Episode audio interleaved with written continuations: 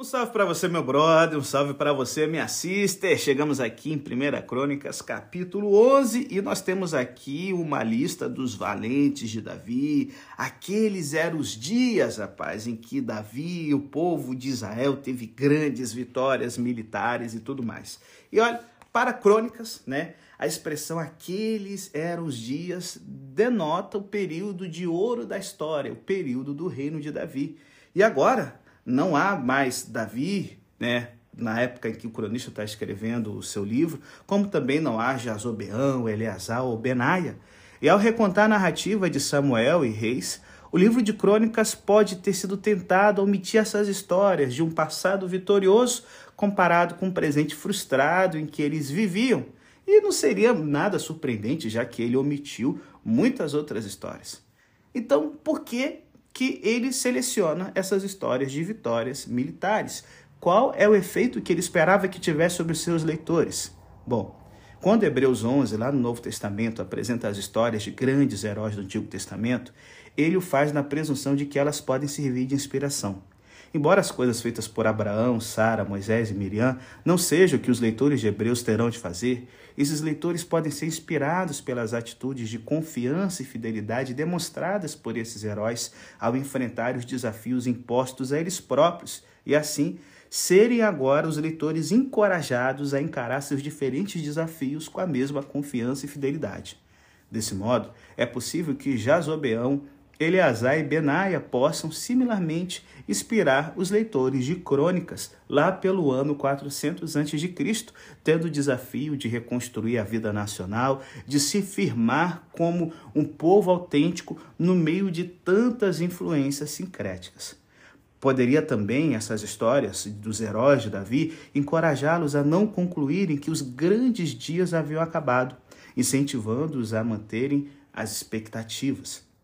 E algo similar é verdadeiro quanto ao modo pelo qual Crônicas descreve a ascensão de Davi ao trono. É fácil concluir que desde o começo era inevitável que Davi ascendesse ao trono sobre Israel. Só que não. Normalmente, os reis são sucedidos por alguém de sua própria família, e muitos teriam presumido que alguém da família de Saul deveria sucedê-lo, não algum emergente sulista, um, um Zé Ninguém, cujo comportamento torna-se suspeito ao viver entre os filisteus e se identificar com eles por mais tempo que as pessoas possam se lembrar. Segundo Samuel descreve como foram as tribos, é, não foram as tribos, né, os clãs da tribo de Judá, os clãs sulistas, que primeiramente reconheceram Davi em Hebron, que era a cidade mais importante da tribo de Judá. Somente mais tarde é que as tribos do norte o reconheceram como rei. Crônicas encurta esse processo para enfatizar uma implicação para os seus dias. Quando o livro de Crônicas foi escrito, havia pessoas do sul de Judá que não estavam interessadas em se associar com as pessoas do norte.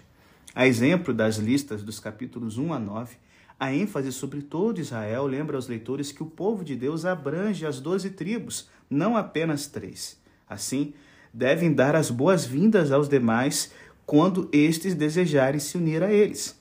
Igualmente, é notável que a lista dos versos 26 ao 47 incluam um Amonita, um Hitita e um Moabita. Uma vez mais, o livro de Crônicas adverte os seus leitores de que eles não devem ser exclusivistas étnicos. Em contrapartida, havia os, as tribos do norte, né, que precisavam se dispor a seguir o exemplo dos seus antepassados no reconhecimento a Davi e a Jerusalém. Em algum ponto, no período do Segundo Templo, o povo do norte construiu um templo no cume do Monte Gerizim, acima de Siquém. Não constituía necessariamente um erro construir outros lugares de adoração. Jerusalém ficava distante da maioria das pessoas. No entanto, não se poderia permitir que o templo de Gerizim rivalizasse com o templo de Jerusalém. Esse tipo de treta até que a gente encontra na conversa entre Jesus e a samaritana, lá no Evangelho de João, no capítulo 4 afirmar, né? Somos a tua carne e o teu sangue, literalmente, somos a tua carne e os teus ossos, é o mesmo que expressar que queremos ser uma família com você. O fato de Jerusalém se tornar uma cidade judaíta pareceria história antiga agora, já que já era história antiga da época, né? Mas no início era uma das cidades que os israelitas não conseguiram dominar e ainda estava nas mãos dos jebuseus nos dias de Davi. Os jebuseus tinham um bom motivo para considerar a cidade inexpugnável. A cidade de Jerusalém está localizada na parte final de um pequeno cume em forma de polegar, com encostas íngremes em praticamente toda a sua volta. No entanto, Joabe descobriu uma forma de capturar a cidade em nome de Davi. E 2 Samuel 5 até fornece o relato de como isso foi possível, né? E assim, essa posição segura se tornou um recurso posteriormente para o reino de Israel, mas em adição, permitia ter uma capital e um território neutro que talvez todas as tribos pudessem reconhecer. A referência aos guerreiros de Davi no capítulo 11 é o início de uma narrativa sobre os diferentes aspectos da história subjacente ao reinado de Davi sobre todo Israel. E o capítulo 13 vai retomar a linha da história principal. Alguns elementos relacionam-se com o tempo em que Saul estava vivo e Davi achava-se em fuga. Outros, aos anos iniciais do seu reinado, antes de ele conquistar Jerusalém e quando ainda não podia enfrentar os filisteus. A água da cisterna de Belém não tinha um gosto especial, mas o desejo de Davi simboliza o ressentimento pelo fato de os filisteus controlarem a cidade natal de Davi, o que nos dá um, uma noção de como a derrota de Saul foi devastadora para Israel. Os filisteus chegaram a ocupar partes significativas da região montanhosa que era o lar dos israelitas. Por outro lado, é, as cisternas elas são vitais para o armazenamento de água durante a estação de pouca chuva. Esse é o motivo de não se desejar que um leão faça morada numa cisterna, galera. Atacar um leão no dia de neve podia exigir coragem e agilidades incomuns. Esse relato conta uma série de atos heróicos, talvez encoraje os leitores em relação aos seus pequenos ou grandes atos de heroísmo. Pelo menos tão significativo quanto é o modo pelo qual Crônicas insiste em enfatizar o envolvimento de Deus. Ele é que havia dito que Davi deveria ser o pastor e governante sobre Israel. Deus é que havia designado Davi e dito a Samuel para ungí-lo. A unção do povo é uma resposta à unção divina. O Senhor dos exércitos estava com Davi e este seguiu avançando. Deus é que operou aquela grande libertação das mãos dos filisteus quando tudo parecia perdido. Nada foi alcançado sem um compromisso humano, nada foi alcançado sem um compromisso divino.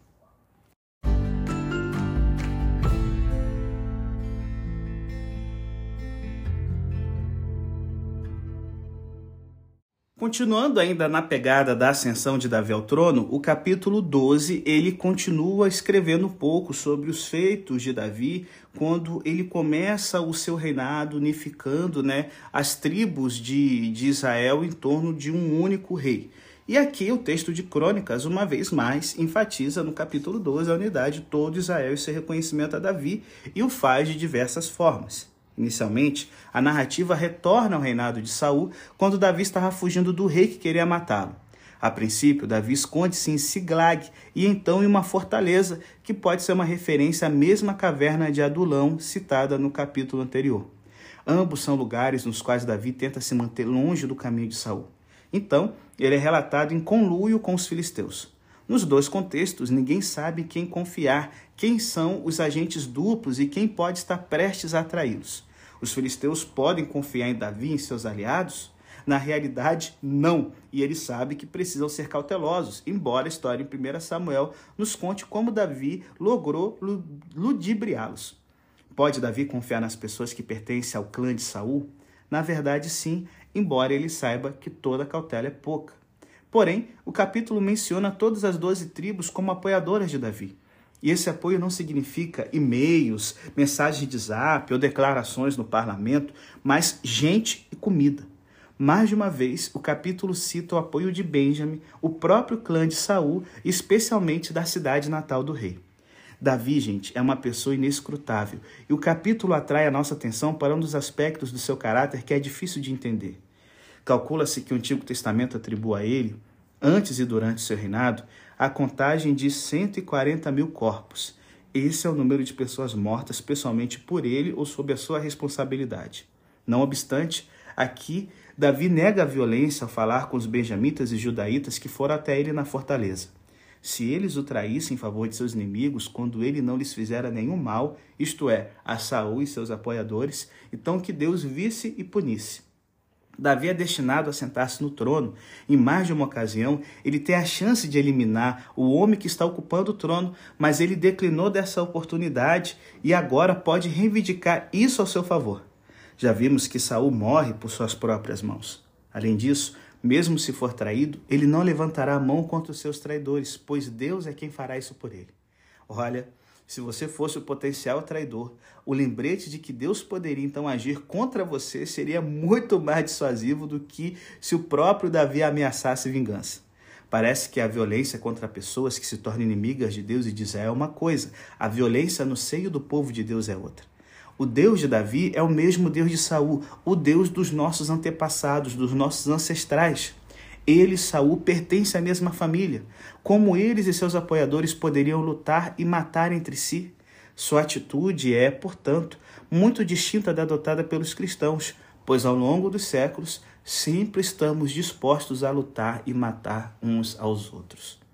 Talvez seja significativo que Deus envie uma mensagem de encorajamento a Davi logo após essa expressão de compromisso com a não violência dentro do povo de Deus.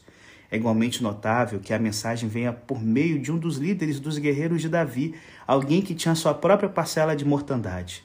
O Antigo Testamento, em geral, discorre sobre o Espírito de Deus vindo a alguém, mas ocasionalmente refere-se a Deus enviando um Espírito, o que soa muito parecido com Deus enviar um ajudante. Porém, o Espírito então coloca sobre alguém da mesma forma que você veste roupas. Esse é o significado usual da palavra hebraica a pessoa torna-se o meio pelo qual o espírito encontra uma expressão externa. Isso transmite a errônea impressão de a pessoa ser possuída pelo espírito. Esse processo não significa ser possuída e levada a fazer algo que você não quer fazer. Em vez disso, a imagem reconhece que, ocasionalmente, as pessoas dirão coisas que não planejavam dizer e expressarão de modo inconsciente coisas muito mais instigantes do que jamais tentaram expressar. Essa experiência faz a pessoa perguntar: de onde veio isso? E leva outras pessoas a concluírem que veio de Deus. A exemplo de muitas declarações proféticas, as palavras de Amazai são breves, poéticas, enérgicas e enigmáticas. E eu sei que muitas vezes as traduções do português não conseguem é, é, é, é captar o, o, a, a, a, as palavras ou, ou melhorar a compreensão da gente. E aí fica a dica dá uma lida na Bíblia, na tradução a mensagem, nova tradução na linguagem de hoje, nova versão transformadora, nova Bíblia viva, que vai te ajudar você ler e entender o que está acontecendo aqui. Deus não tende a falar em prosa. A poesia expressa melhor a profundidade, o vigor leva as pessoas à reflexão. As palavras, então, têm mais chance de acertar o alvo. As traduções modernas pressupõem que Amazai está dizendo a Davi: Nós somos teus, nós estamos contigo, e talvez estejam certas. No entanto, mais diretamente, Amazai parece estar prometendo a Davi que Deus estará com ele. A paz para ele e também para as pessoas que o apoiam, ao contrário dos que o traem. Pessoas que assim se identificam com o próprio suporte de Deus a Davi. Ele precisa equilibrar sabedoria ou autoproteção com o compromisso de fazer o que é certo.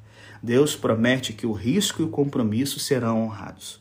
O apoio que as pessoas dão a Davi durante a sua fuga chega à sua conclusão lógica quando as pessoas de todas as tribos se reúnem para declará-lo rei. Embora os guerreiros que lutaram ao lado de Davi estejam no centro da história, a narrativa da celebração deixa claro de outras formas como ela envolve todo o povo. Os guerreiros apoiaram Davi como membros de suas respectivas famílias e clãs, e essas famílias e esses, clãs que agora são as 12 tribos, se unem para subscrever o custo da celebração. Em particular, grandes quantidades de comida são providenciadas pelos clãs do norte, que apesar de distantes geograficamente, em outro sentido estavam próximos a eles. Depois do início, né, é, quando a gente vê ali o governo de Davi, a gente vai ver que essa prosperidade não vai se limitar só às tribos do norte, mas vai se limitar, vai abranger a todo o Israel. Então, assim, é, muitas vezes nós temos uma religiosidade hoje que estimula as pessoas a serem isoladas, ilhas, né? É, é, eu tenho a minha religião em casa, eu e Jesus e tudo mais. Mas é interessante que aqui a gente vê que os momentos de celebração que tem que acontecer na vida religiosa são momentos comunitários, em que, por sermos corpo e espírito, a celebração física e a celebração espiritual acabam caminhando juntas. E isso faz com que agora a alegria do reinado de Davi não seja só dele ou dos seus apoiadores, mas de todo o povo. Você é uma pessoa que se isola, uma fortaleza, né, no meio de uma planície, ou você é uma pessoa que agrega, que vê que Deus está agindo não com, né, mas através e por isso o seu desejo é estar junto com as pessoas que se identificam com a causa de Deus e com o povo de Deus. Pense nisso. Está vindo 2023 pela frente. Você vai muito mais longe se você estiver bem acompanhado. Tem traíras por aí? Claro que tem. Mas não se esqueça, a vingança pertence ao Senhor.